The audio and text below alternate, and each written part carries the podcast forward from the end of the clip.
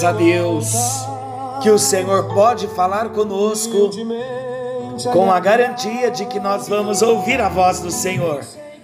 Estamos aqui para isso. O encontro com Deus, a proposta é que venhamos ouvir o Senhor falando conosco. Graça e paz. Está chegando até você mais um encontro com Deus. Eu sou o pastor Paulo Rogério da Igreja Missionária no Vale do Sol, em São José dos Campos. Estamos agradecidos a Deus, porque estamos entrando numa nova série, As Parábolas de Jesus. E eu não tenho dúvida de que Deus irá falar muito ao nosso coração.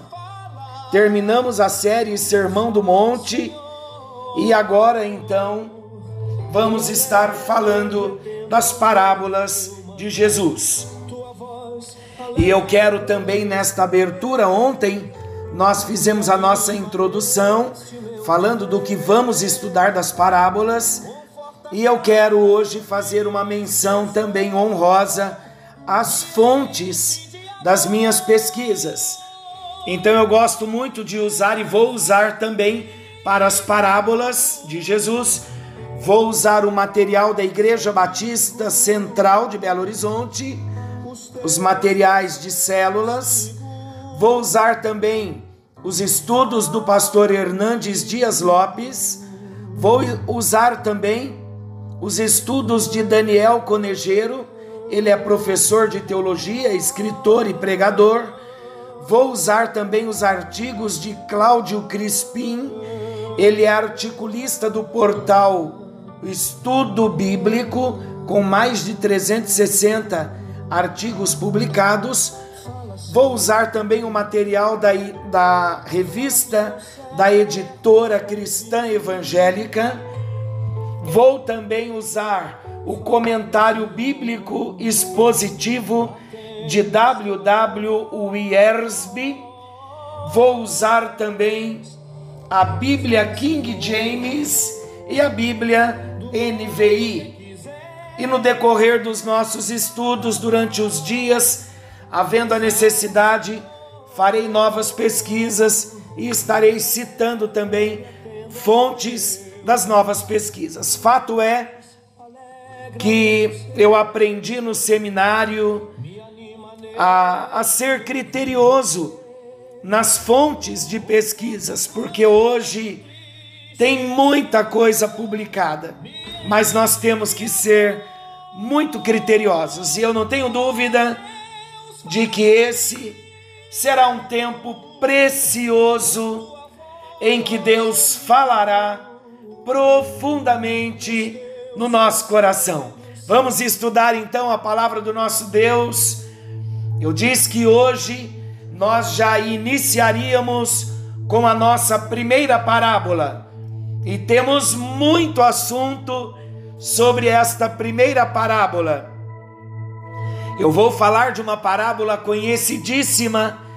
Eu disse que não usaríamos a ordem cronológica conforme elas foram escritas nos evangelhos, até porque a forma, o modo escrito não nos mostra nenhuma cronologia.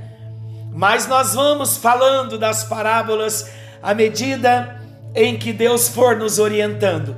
Esta parábola é uma parábola riquíssima nos seus ensinamentos. Eu vou falar da parábola do filho pródigo. A parábola do filho pródigo é uma das parábolas mais conhecidas entre nós cristãos. Quem nunca ouviu uma parábola, uma citação do filho pródigo. Esta parábola, ela está registrada apenas no Evangelho de Lucas, capítulo 15, dos versículos 11 ao 32. Como são vários versículos para lermos, nós vamos lendo à medida em que nós formos tratando de cada assunto. Você já pode ler, depois que terminarmos esse encontro, você poderá ler dos versículos 11 ao 32 de Lucas 15. Fato é que, por ser extensa a história, é uma história muito conhecida, e quando terminarmos a exposição da parábola do filho pródigo, nós teremos lido todos os versículos. Então não se preocupe que nós leremos todos os textos bíblicos e todos quantos forem necessários para trazer para nós mais iluminação, lampejos da palavra. Nós usaremos também textos da palavra que nos ajudarão. Então aqui no capítulo 15 do Evangelho de Lucas, nós temos o registro de três parábolas de Jesus. Vamos falar só da parábola do filho pródigo, mas em Lucas 15, a título de citação, ainda chegaremos nas outras duas, mas aqui em Lucas 15 nós temos três parábolas de Jesus. Esse então, capítulo 15, é o capítulo da ovelha desgarrada, a parábola da ovelha desgarrada a parábola da dracma perdida, da moeda perdida, e a parábola do filho que se foi. Mas também, esse é o capítulo da ovelha recuperada, da dracma encontrada e do filho que voltou. Eu quero parar aqui e dizer glória a Deus porque a ovelha perdida foi recuperada. A dracma, a dracma perdida, ela foi encontrada. E o filho perdido, ele voltou. Mais ainda, vamos entender, esse é o capítulo onde o pastor busca a ovelha, onde a mulher procura diligentemente a sua moeda de prata e esse capítulo é onde o pai aguarda pacientemente o retorno do filho. Então, mais uma vez, para memorizarmos, são três parábolas: a parábola da dracma perdida, a parábola da ovelha perdida e a parábola do filho pródigo. Então, essa última parábola no capítulo 15 de Lucas, a parábola do filho pródigo, talvez seja a mais conhecida de todas as parábolas de Jesus. Por isso que eu quero começar com ela, porque eu não tenho dúvida de que Deus irá falar muito ao seu coração, como já está falando ao meu na medida em que eu estou estudando e ainda vai falar à medida em que estamos liberando a palavra de Deus. E esta, como sempre, é a nossa expectativa. Então vamos estudar. O que significa filho pródigo? Vamos entender. A palavra pródigo originalmente transmite um sentido de extravagância extravagância descuidada. Na aplicação original, o pródigo é aquele que age de uma forma extravagante, além dos limites. O significado de pródigo, a própria história conta que tem todo sentido, faz sentido. Pródigo é aquele que age de uma forma extravagante, numa extravagância descuidada, além dos limites.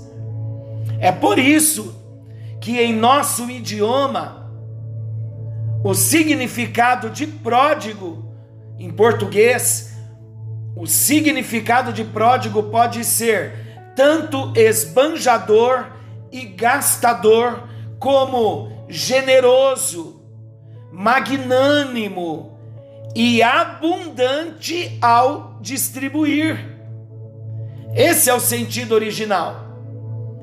Esbanjador, gastador, como também generoso, magnânimo e abundante ao distribuir. Ele extravasa na sua distribuição. Vale dizer também que o título Parábola do Filho Pródigo ela não foi divinamente inspirado. Aliás, todos aqueles textos que a gente vê em cima de cada história, num capítulo como aqui, a parábola do filho pródigo, a parábola da dracma perdida, a parábola da ovelha perdida. Essas frases, citando o contexto daquele texto, Precisamos entender que ele só está escrito ali na Bíblia para nos ajudarmos, mas eles não foram divinamente inspirados, assim como a Bíblia foi. Então, na verdade, aqui, isso significa para nós que esse título, a parábola do filho pródigo, não consta no texto original do Evangelho de Lucas sendo então atribuído à parábola tempos depois. Tudo bem?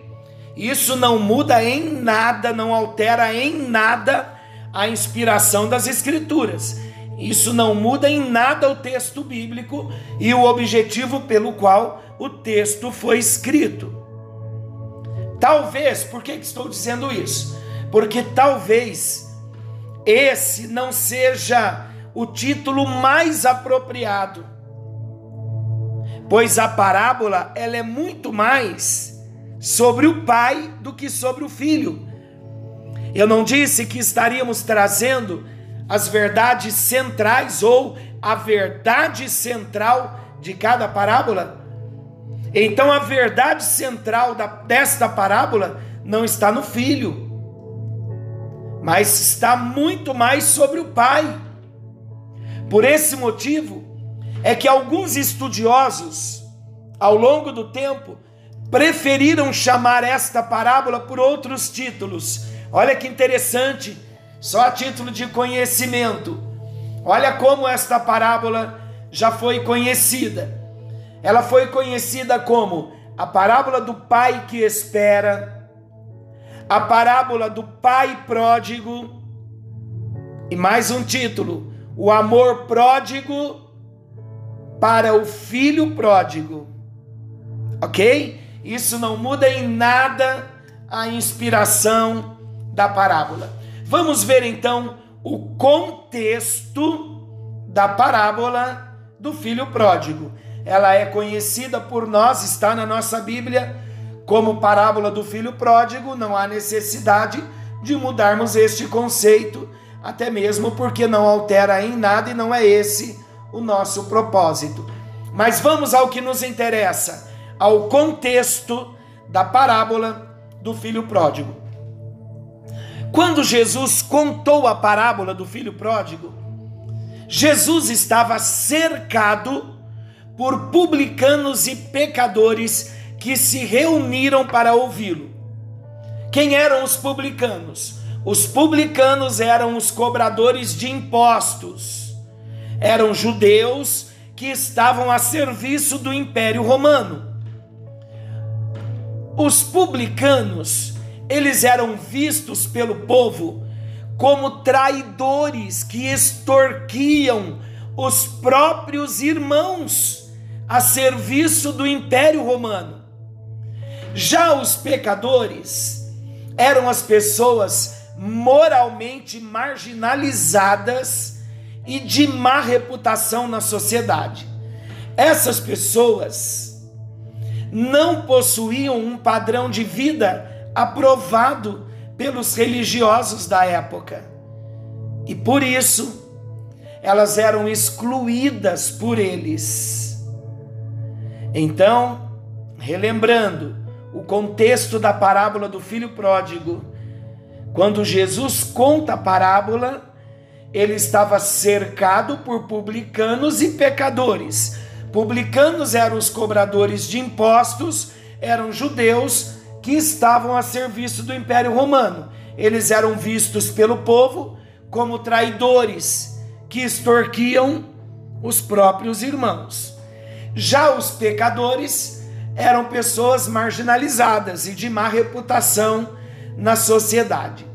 Então, aos judeus era recomendado que evitassem ao máximo ter contato com essas duas classes de pessoas. Na verdade, os rabinos nem mesmo ensinavam tais pessoas. Mas veja Jesus, Jesus é maravilhoso, que pessoa fantástica. Jesus fazia totalmente diferente. Olha o diferencial de Jesus. Jesus contrariava aquela religiosidade hipócrita. Jesus não apenas tinha contato com publicanos e pecadores, mas também ele comia com publicanos e pecadores. E mais além, Jesus as buscava. Aleluia!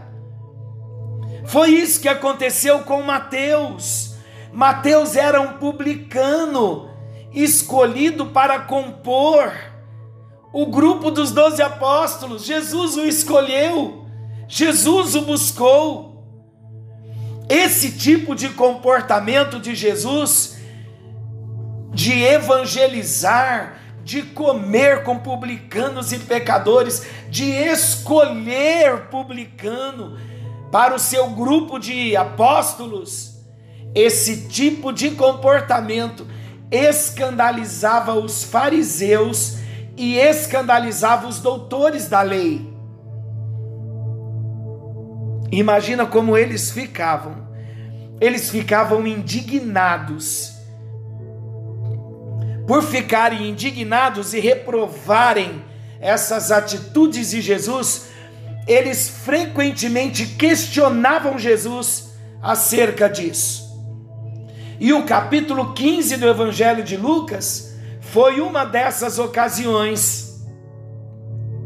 Os rabinos da época concordavam que Deus recebia o pecador arrependido, mas eles não compreendiam que é o próprio Deus quem busca tais pecadores. Então Jesus respondeu àqueles religiosos contando estas três parábolas. Entre elas, como eu disse no início, a que vamos trabalhar hoje, começando hoje, a parábola do filho pródigo. Então, queridos, vamos entender. As três parábolas inegavelmente transmitem uma mensagem central. Vamos lá. A mensagem da ovelha perdida, a mensagem da dracma perdida e a, e a parábola do filho pródigo, elas transmitem uma só mensagem central. Sabe qual é? A mensagem central das três parábolas de Lucas 15 é o extraordinário amor de Deus pelos perdidos. Esse, certamente, é o ensinamento principal da parábola do filho pródigo. Esse é o tema central. Então vamos agora à explicação e ao significado da parábola do filho pródigo. A parábola do filho pródigo é muito rica em detalhes, tanto que não conseguiremos estudá-la em um, dois ou três encontros, precisaremos de mais. A parábola do filho pródigo ela é muito rica nos seus detalhes, em pormenores. Por isso que grandes sermões já foram pregados acerca da parábola do filho pródigo de várias per perspectivas diferentes. E cada vez que nós pregamos, sempre extrairemos novos ensinamentos da parábola do filho pródigo. Então, olha que interessante. Podemos usar essa parábola, por exemplo, para aprendermos sobre relacionamentos familiares. Se queremos pregar sobre relacionamentos familiares, podemos falar da parábola do filho pródigo. Embora esse não seja o sentido principal da parábola, mas conseguimos pregar sobre relacionamentos familiares. Agora, o nosso objetivo principal aqui é entendermos que o segredo para nós interpretarmos as parábolas de Jesus é nós nos atentarmos à sua mensagem principal. Então nós não precisamos atribuir significado a todos os elementos de uma parábola, mas devemos direcionar a nossa atenção para o que realmente Jesus estava ensinando. E a parábola do filho pródigo, ela fala de três personagens: o pai, o filho mais novo e o filho mais velho. Apesar de Jesus não ter nomeado especialmente cada um dos personagens na ocasião em que esta parábola foi contada como parábola, esses três personagens claramente tinham significados específicos. Mesmo os nomes, Jesus não, não tendo dado nomes específicos a cada personagem. Cada personagem tem um significado específico. Então vamos ver o significado de cada personagem da parábola. O pai, na parábola do filho pródigo, representava Deus.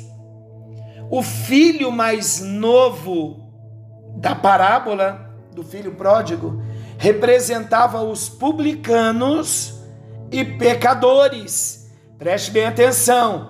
Olha o contexto em que a parábola foi escrita.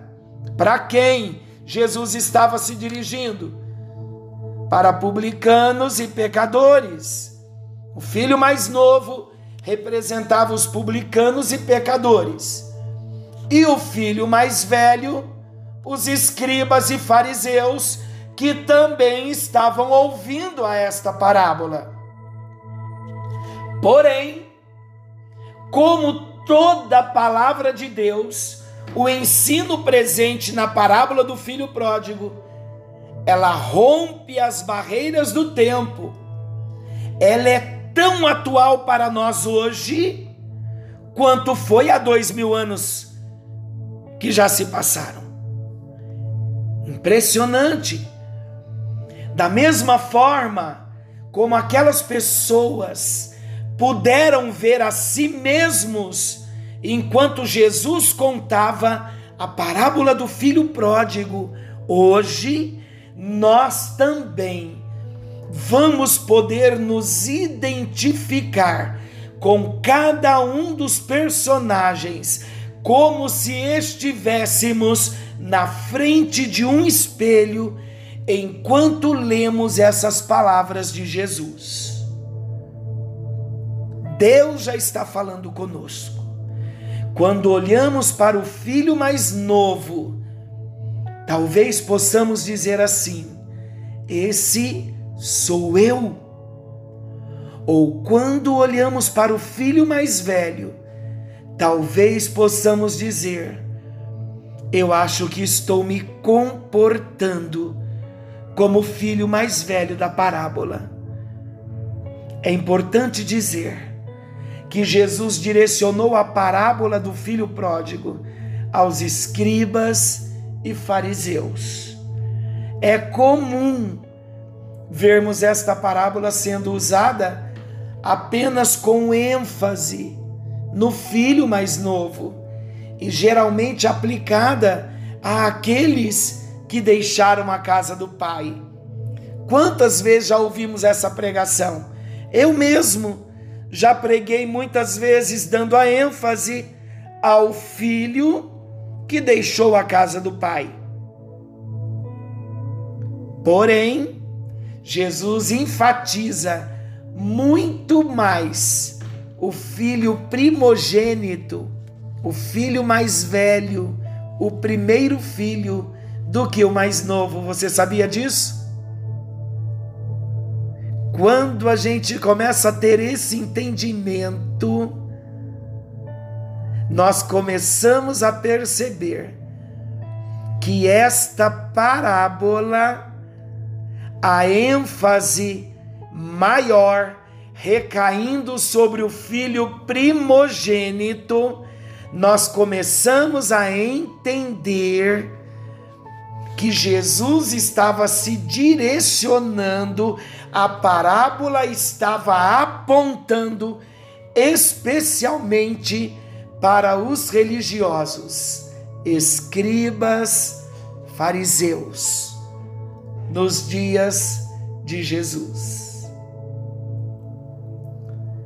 No próximo encontro, nós vamos meditar na exposição do texto bíblico que registra a parábola do filho pródigo. Então teremos um exercício entre hoje e amanhã. Qual exercício? Lermos Lucas capítulo 15, do versículo 11 até o finalzinho. Vamos analisar cada personagem o filho que foi, o filho que deixou a casa do pai. Vamos procurar algumas semelhanças entre o filho mais novo e nós. Vamos também avaliar o amor do pai. Vamos pensar no nosso Deus, o quanto ele já nos viu como o filho mais novo e o quanto Ele tem nos amado e cuidado de nós. E também na leitura, vamos analisar a vida do irmão mais velho e vamos ver no que nos identificamos com ele e ao mesmo tempo ver o amor do Pai, o amor de Deus para com o filho mais velho e o amor que Deus tem conosco também, quando nós agimos como filho mais velho, que o Senhor esteja abrindo os nossos olhos os olhos do nosso coração e que o nosso entendimento se abra. Veremos verdades que tocarão o nosso coração de um modo maravilhoso. Querido Deus e Pai Celestial, começamos hoje a tratar sobre a primeira parábola, a parábola, uma das mais conhecidas, a parábola do filho pródigo e desejamos que o teu Espírito ministre em nosso coração. Nós já apresentamos o objetivo central da parábola, o contexto da parábola, apresentamos os personagens da parábola. Ó Deus, nesta leitura que vamos fazer, nós desejamos que o teu Espírito Santo ministre no profundo do nosso ser, no profundo do nosso coração, e que venhamos nos levantar com toda a força, graça e poder e buscar cura, buscar libertação, buscar ajuda, buscar uma nova postura, novas atitudes novos comportamentos em ti, mas na verdade nós desejamos uma mudança interna, uma mudança no nosso coração, uma mudança no nosso interior, para glorificarmos ao Teu nome em tudo. Para a glória do Senhor nós oramos. Nunca mais seremos os mesmos, porque não temos dúvidas de que o Teu Espírito Santo abrirá os nossos olhos e nós vamos te conhecer ainda mais, vamos experimentar o teu amor de um modo exponencial, porque te conheceremos e teremos experiências com o Senhor, em nome de Jesus. Amém. E graças a Deus. No secreto da gente, o lugar que ninguém conhece, mas ele viu e sabe curar. Que o Senhor te abençoe e te guarde, meu amado, minha amada.